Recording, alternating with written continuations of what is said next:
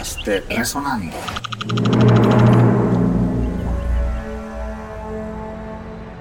La canción que sigue es importante que escuchemos el texto.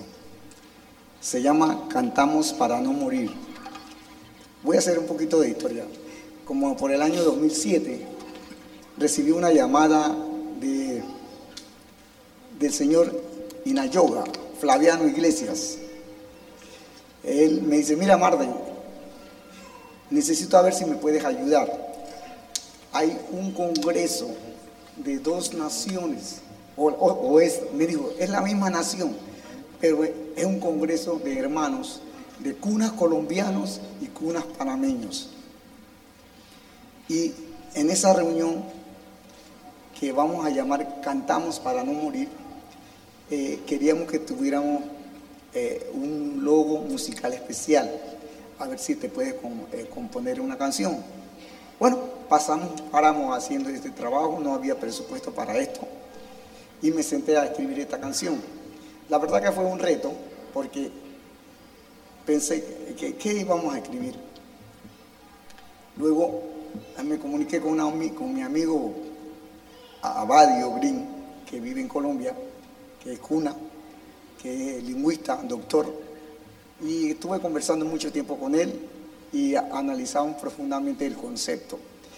Esta canción trata de dónde venimos nosotros, de dónde viene el pueblo cuna, ¿verdad? Tenemos mucha historia desde que vinimos bajando de las montañas. No, no nacimos aquí en, en el área del archipiélago, ¿verdad? No, Venimos caminando y luchando por siglos hasta que llegamos aquí a ese bello paisaje que es Cunayala. Ahora, muchos hermanos se quedaron en Bayano y todo lo demás, pero esa procesión nos costó.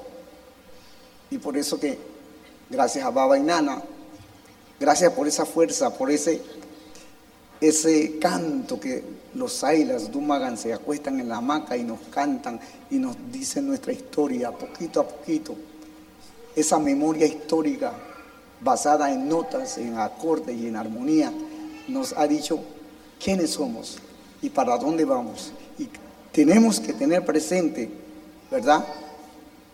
Nuestra condición de identidad. Por eso que quiero que saboreen esta pieza que se llama Cantamos para no morir.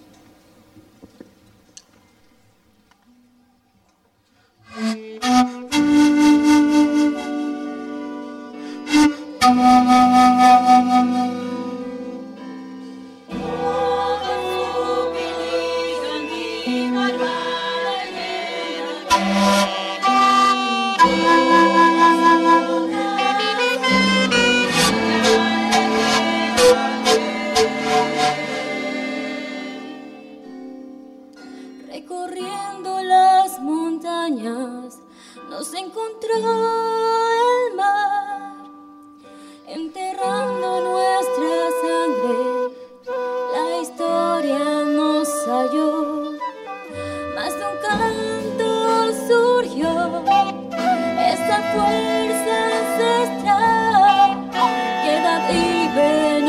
Oh.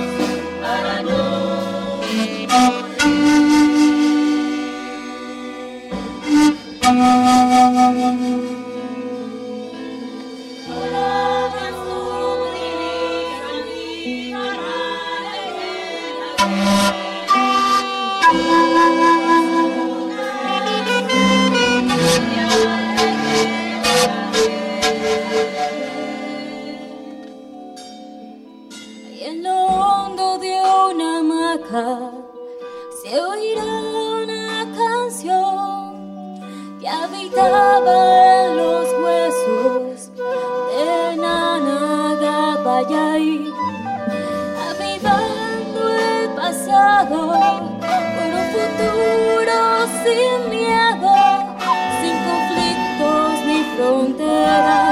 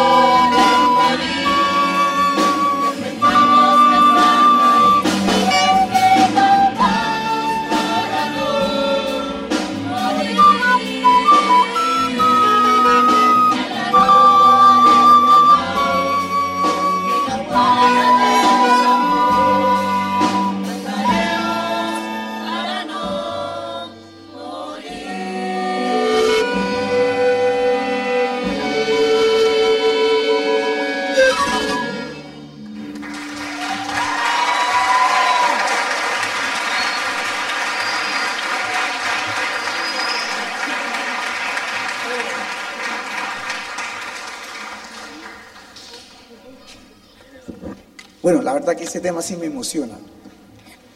Eh, no, y me pregunto a veces, yo escribí eso, no puede ser, ah, increíble. Me felicito a mí mismo, como dice un amigo mío.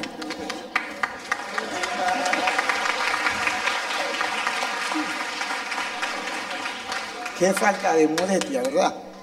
Este, bueno, siguiendo con el vacilón. Aunque siempre me ha gustado ser así, bien práctico, no, no tanta formalidad. Eh, yo no sé por qué me puse ese saco, la verdad.